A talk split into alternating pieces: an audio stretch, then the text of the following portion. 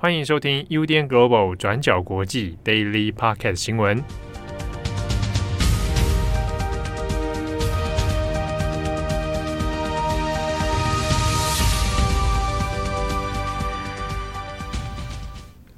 Hello，大家好，欢迎收听 UDN Global 转角国际 Daily Pocket 新闻。我是编辑七号，我是编辑惠仪。今天是二零二二年七月十八号，星期一。好，那。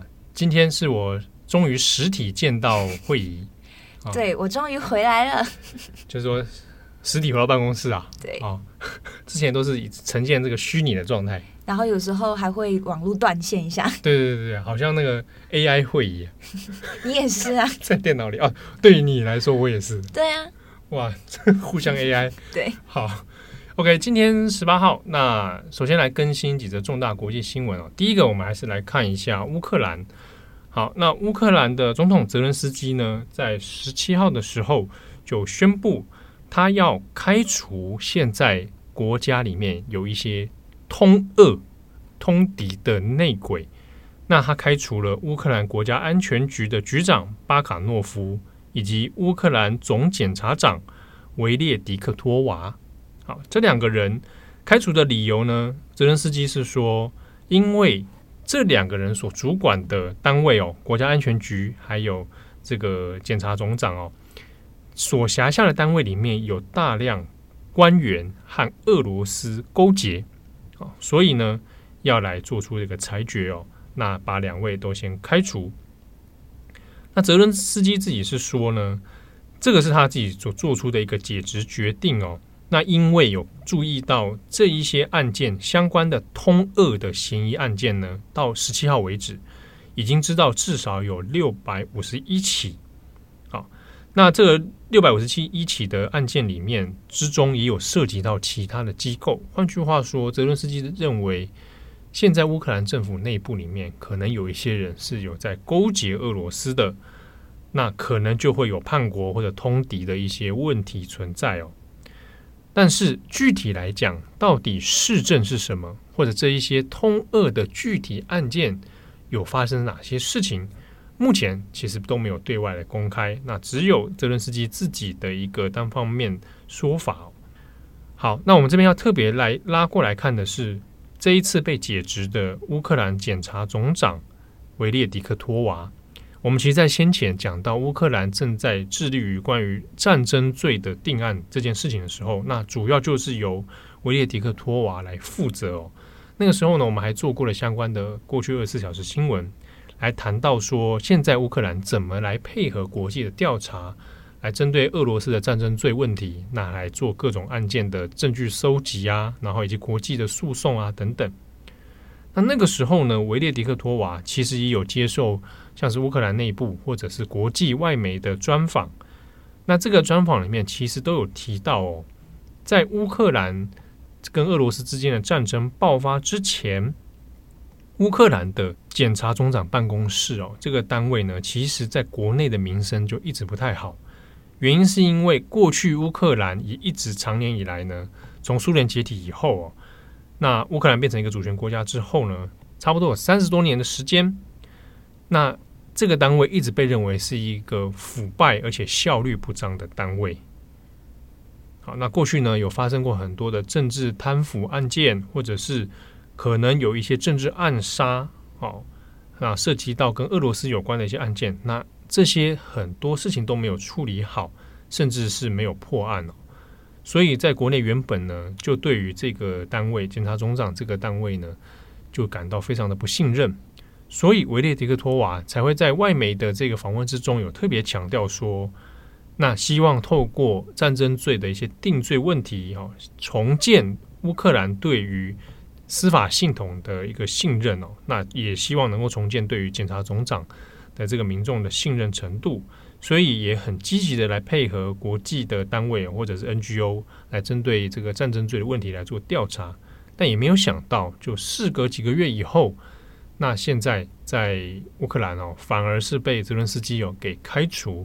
那到底乌克兰检察总长办公室是不是真的有涉及多起的这个通恶通敌的案情哦？那这个可能还有待后续有更多细节的公开。不过呢，因为就战争状态而言，的确在乌克兰内部恐怕也是会有一些政治风险，哦，或者是说草木皆兵的这样一个状况哦。所以后续有没有可能还会有更多详细资讯得以公开？那目前也还很难说。好，那下一个新闻，我们来看一下美国。对，我们要分享的是这个周末媒体其实都有陆续在讨论的拜登中东行，尤其是拜登跟沙乌地阿拉伯王储穆罕默德的会面。我们上周五有简单的整理拜登中东行要达成的几个目的。那第一个是制衡伊朗的核计划，那第二个是石油问题的谈判，那第三就是跟沙乌地阿拉伯修复关系。那拜登四天的中东行在最后一天，也就是十五号的时候到了沙乌地阿拉伯。那其中，媒体在行前跟行后都非常关注的就是拜登会不会就人权问题让步。那这边指的人权问题是说，在二零一八年的哈少吉被残忍杀害的一个事件。在二零一八年，五十九岁的哈绍吉呢是华盛顿邮报的专栏作者，那也是以批评沙乌地阿拉伯王室为名，像是他就有提到沙乌地最终会走向一个人的独裁国家，所以到最后呢是直接遭到了王室封杀，最后被迫流亡到美国。可是没想到最后呢，哈绍吉是在沙乌地阿拉伯驻伊斯坦堡的领事馆被肢解杀害，那这个事件当时候震惊国际。事后，美国情报局就认为沙乌地阿拉伯的王储穆罕默德就是下令杀害哈绍吉的幕后指使者，但是穆罕默德是始终否认。结果呢，两国的关系也就一度陷入了僵局。拜登在竞选期间上任之前，甚至也是直接批评穆罕默德是贱民，也有表示呢要在国际舞台上孤立沙乌地阿拉伯。可是，随着今年二月乌俄战争开打之后，天然气跟石油价格都飙升，拜登也就被迫要重新跟沙乌地来接触。那因为沙乌地就是主要的产油国家。那在上周五见面的时候，拜登就跟穆罕默德集权。那这边集权指的是拜登跟王储穆罕默德两个人拳头碰拳头。那这个画面呢，事后也就在媒体还有美国的政坛上面引起了很多讨论。后来回到美国之后，拜登在接受媒体访问的时候就表示，自己已经跟沙乌地表明，美国呢会跟中东的盟友持续合作。同时，他也表示，他是直接当着穆罕默德面前直言，要他为哈绍吉的案件负上个人的责任。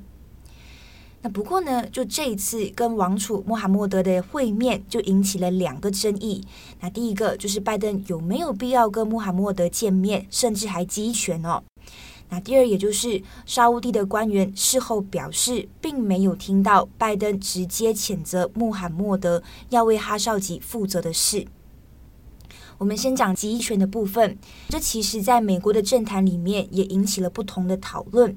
像是美国的联邦参议员桑德斯 （Bernie Sanders），他普遍是被认为是左翼的进步派，他就批评拜登根本不应该去拜访穆罕默德。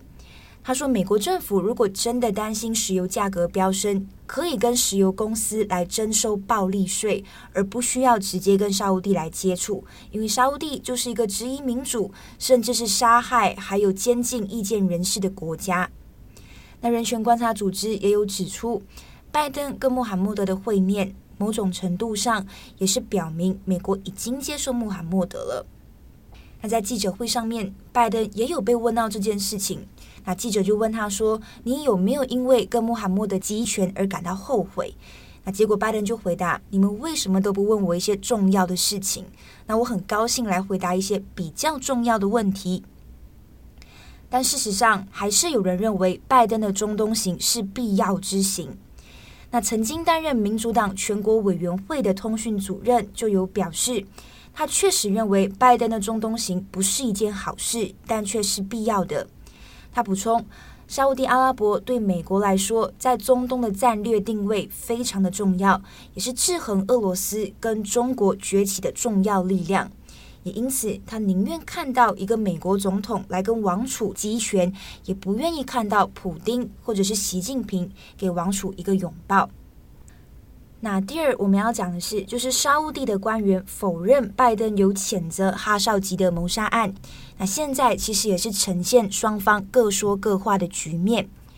按照拜登的说法，自己在会谈里面最重要的部分提及了哈绍吉的谋杀案，并且指责穆罕默德是幕后的指使者。但是这部分，沙乌地阿拉伯的外交部长就有告诉美国的福斯新闻，他说他并没有听到。拜登呢，因为这一起谋杀案来跟穆罕默德对峙，而且美国自己也犯过错。那哈绍吉被杀，对沙乌地阿拉伯来说是一件痛苦的事，也是可怕的错误。但是呢，现在被告已经被判处有期徒刑了。那对此，另外一位也有出席会面现场的沙乌地官员就表示，双方的交谈跟拜登的描述是不同的。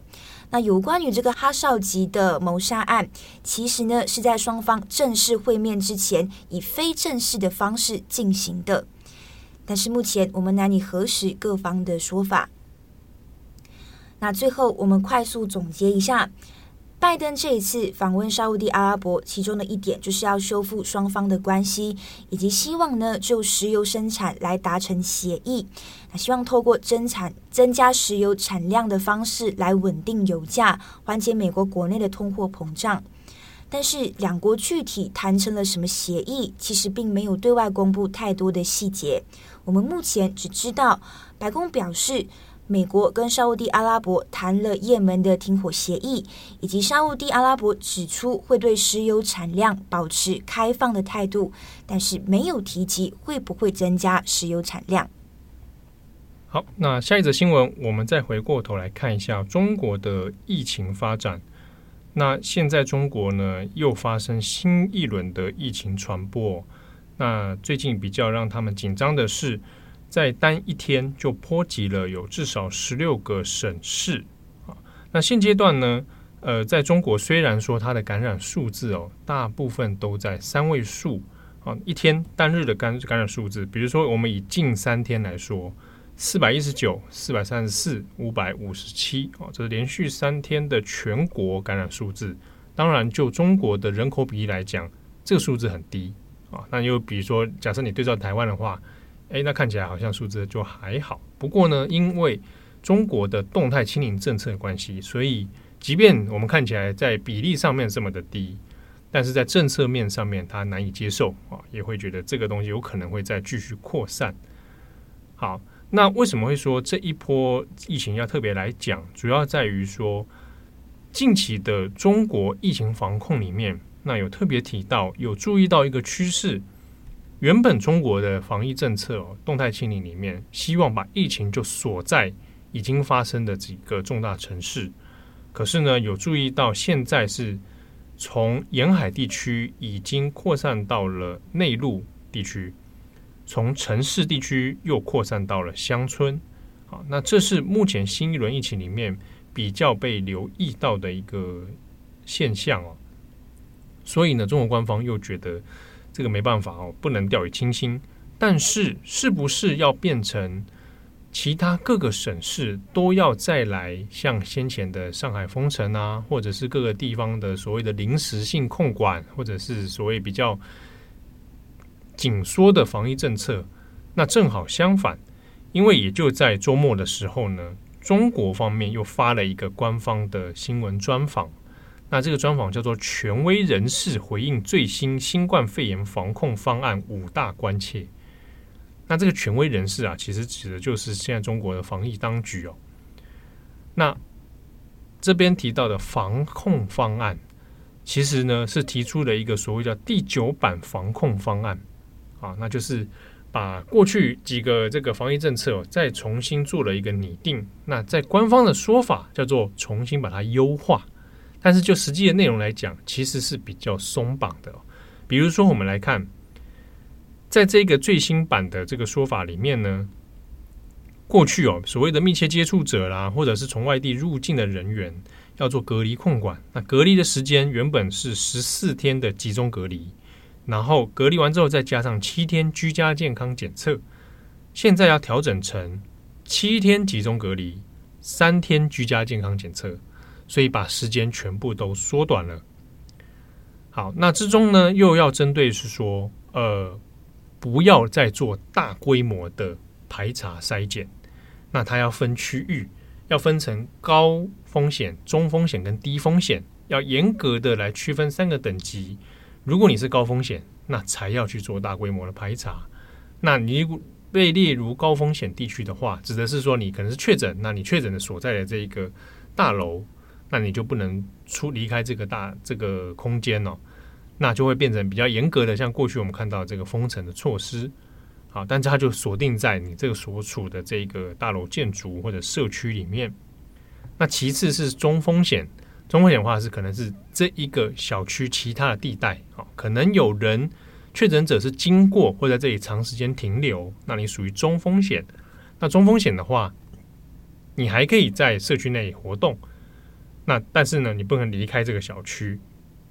那低风险的话是，你可能跟这几个区域跟高风险或中风险是有临接的其他社区，好，那你们同属在某一个城市里，那你算是低风险。那原则上就不会再做呃严格的，比如说 PCR 检测啦，或者是大大下大量的这个这个排查跟封锁。好，所以整体来说，它的这个政策是朝向要比较松绑的趋势哦。那再根据中国的一些相关分析跟讨论里面，还是认为说这个可能跟上海封城所造成的负面效应是有关的。那以及用这样的方式，可能哦，在针对现阶段的疫情防控方面，你要付出的成本会相对比较小。那特别是在新一轮里面，它已经往其他内陆城市扩散的话，如果再来好几轮的严格的排查，那恐怕是大家真的是早就已经吃不消了。好。那这是现阶段中国的疫情问题。好，那最后我们也看一下，今天七月十八号呢，是日本之前的京阿尼京都动画公司它的纵火事件的三周年啊。那这个纵火事件当时造成了三十六人死亡，三十二人轻重伤。那今天呢，在日本的金阿里纵火这个原本的地点啊，它已经也变成了一个。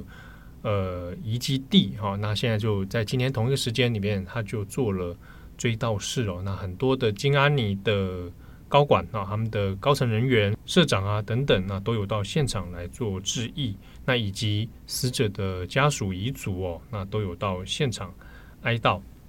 那我们讲到金阿里的部分呢，也要特别讲的是，这一个在受伤的人里面，也包括了纵火犯本人哦，青叶真司。